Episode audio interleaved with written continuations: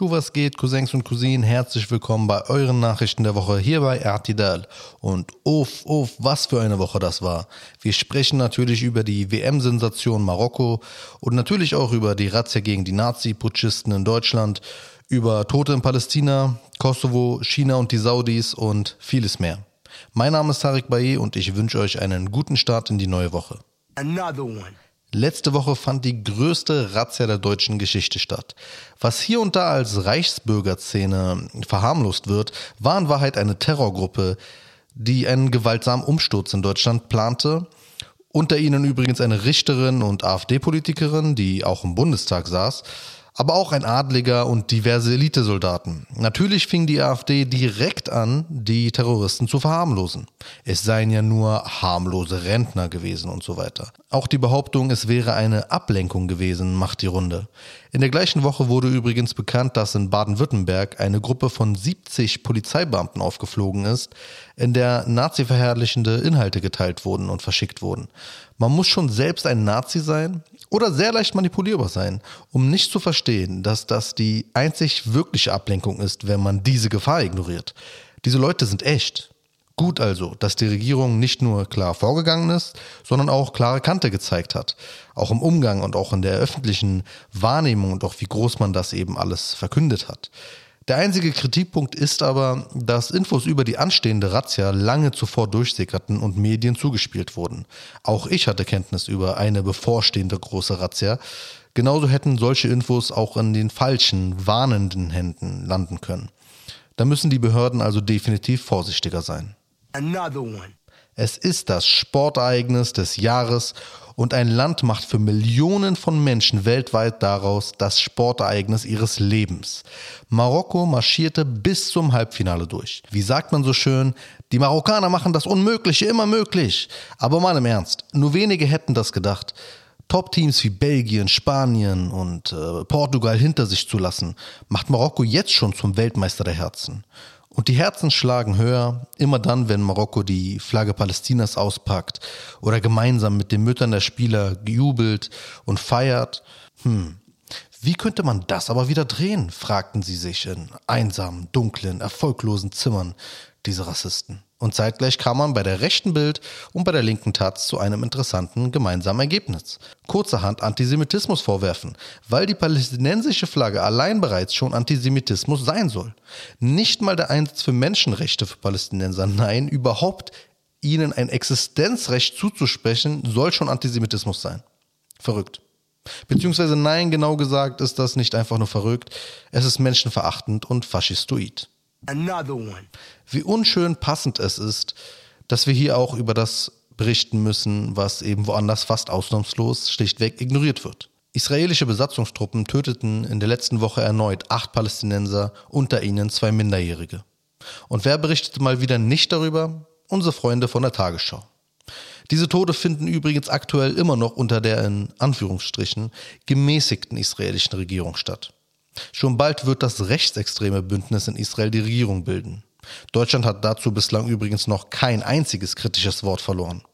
Vor uns liegen also spannende Wochen und Monate. Denn es wird sich zeigen, ob man israelische Extremisten duldet oder ob man es ernst meint mit den Menschenrechten. Gehörst du übrigens auch zu denjenigen, die eigene Medienarbeit unterstützen wollen, damit eben die Dinge ausgesprochen werden, die sonst woanders nicht ausgesprochen werden, dann unterstützt doch auch du unsere Arbeit und sei dabei.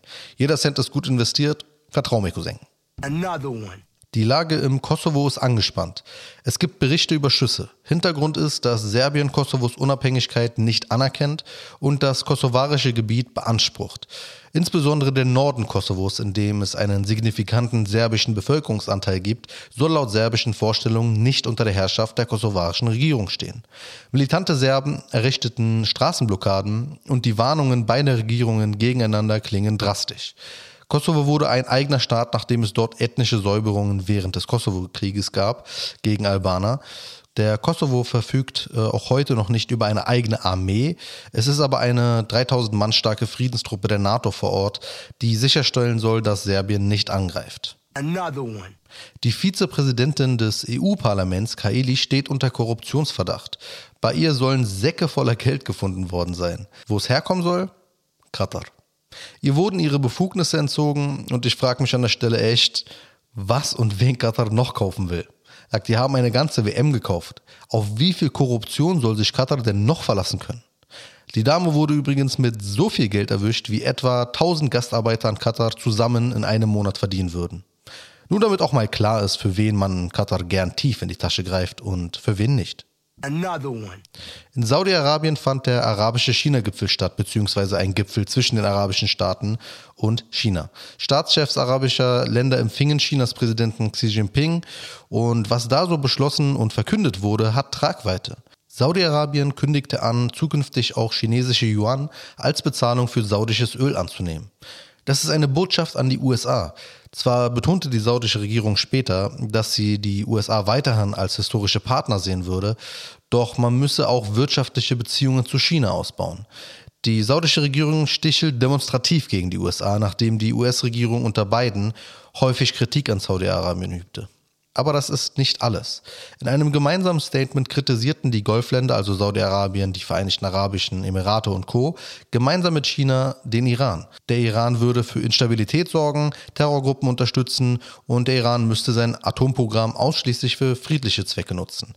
Der Iran bestellte daraufhin den chinesischen Botschafter ein. Eigentlich sind der Iran und China sehr enge Verbündete. Aber die wackelnde iranische Regierung scheint nicht wichtiger als die wirtschaftlich starken arabischen Länder zu sein für China. Ob bei dem Gipfel auch das Thema Uiguren angesprochen wurde. Wollt ihr mich verarschen? Wie kommt ihr auf sowas? Wisst ihr, um wie viel Geld es da geht? Ja, die iranische Regierung wackelt. Das zeigen mehrere Dinge, die zurzeit rauskommen. Erstens hat der Iran offenbar laut mehreren Berichten bereits seit fast drei Monaten teilweise Geldzufuhr in andere Länder drastisch reduziert, also auch Länder, wo der Iran versucht, Einfluss auszuüben in der Region, wie zum Beispiel Palästina.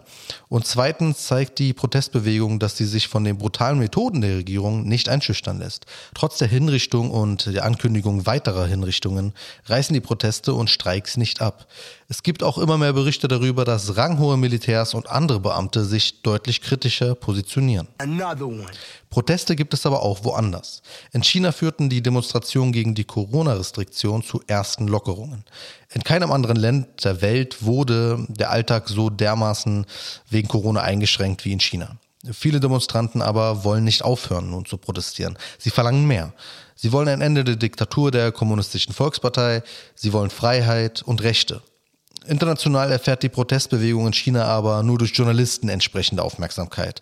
Politische Solidarität gab es bislang wenig. Der Besuch von Wirtschaftsminister Habeck in der ehemaligen deutschen Kolonie Namibia brachte erwartbare Reaktionen. Einerseits möchte Deutschland in Namibia grünen Wasserstoff fördern lassen, da er sich dort aufgrund der Region leicht gewinnen ließe und ähm, dann würde der übrigens nach Deutschland verschifft werden. Und andererseits kam die Kolonialgeschichte zur Sprache. Das im Jahr 2021 verkündete Versöhnungsabkommen wurde von Namibias Parlament abgelehnt. Und Habeck brachte nun übrigens keine neue akzeptable Fassung mit. Das Auswärtige Amt teilte aber mit, dass im Hintergrund konstruktive Gespräche laufen würden. Mal schauen, ob es die Bundesregierung nun endlich schafft, die Kolonialverbrechen gebührend zu entschädigen. Ihr wisst, Freunde, egal wie stressig eure Woche auch sein mag, es ist nicht so schlimm, wie einer dieser Typen zu sein, der wirklich denkt, NFTs wären keine Betrugsmasche. Abonniert uns überall, wo man uns abonnieren kann, YouTube, Spotify und Co. Unterstützt unsere Arbeit und habt eine wunderschöne Woche.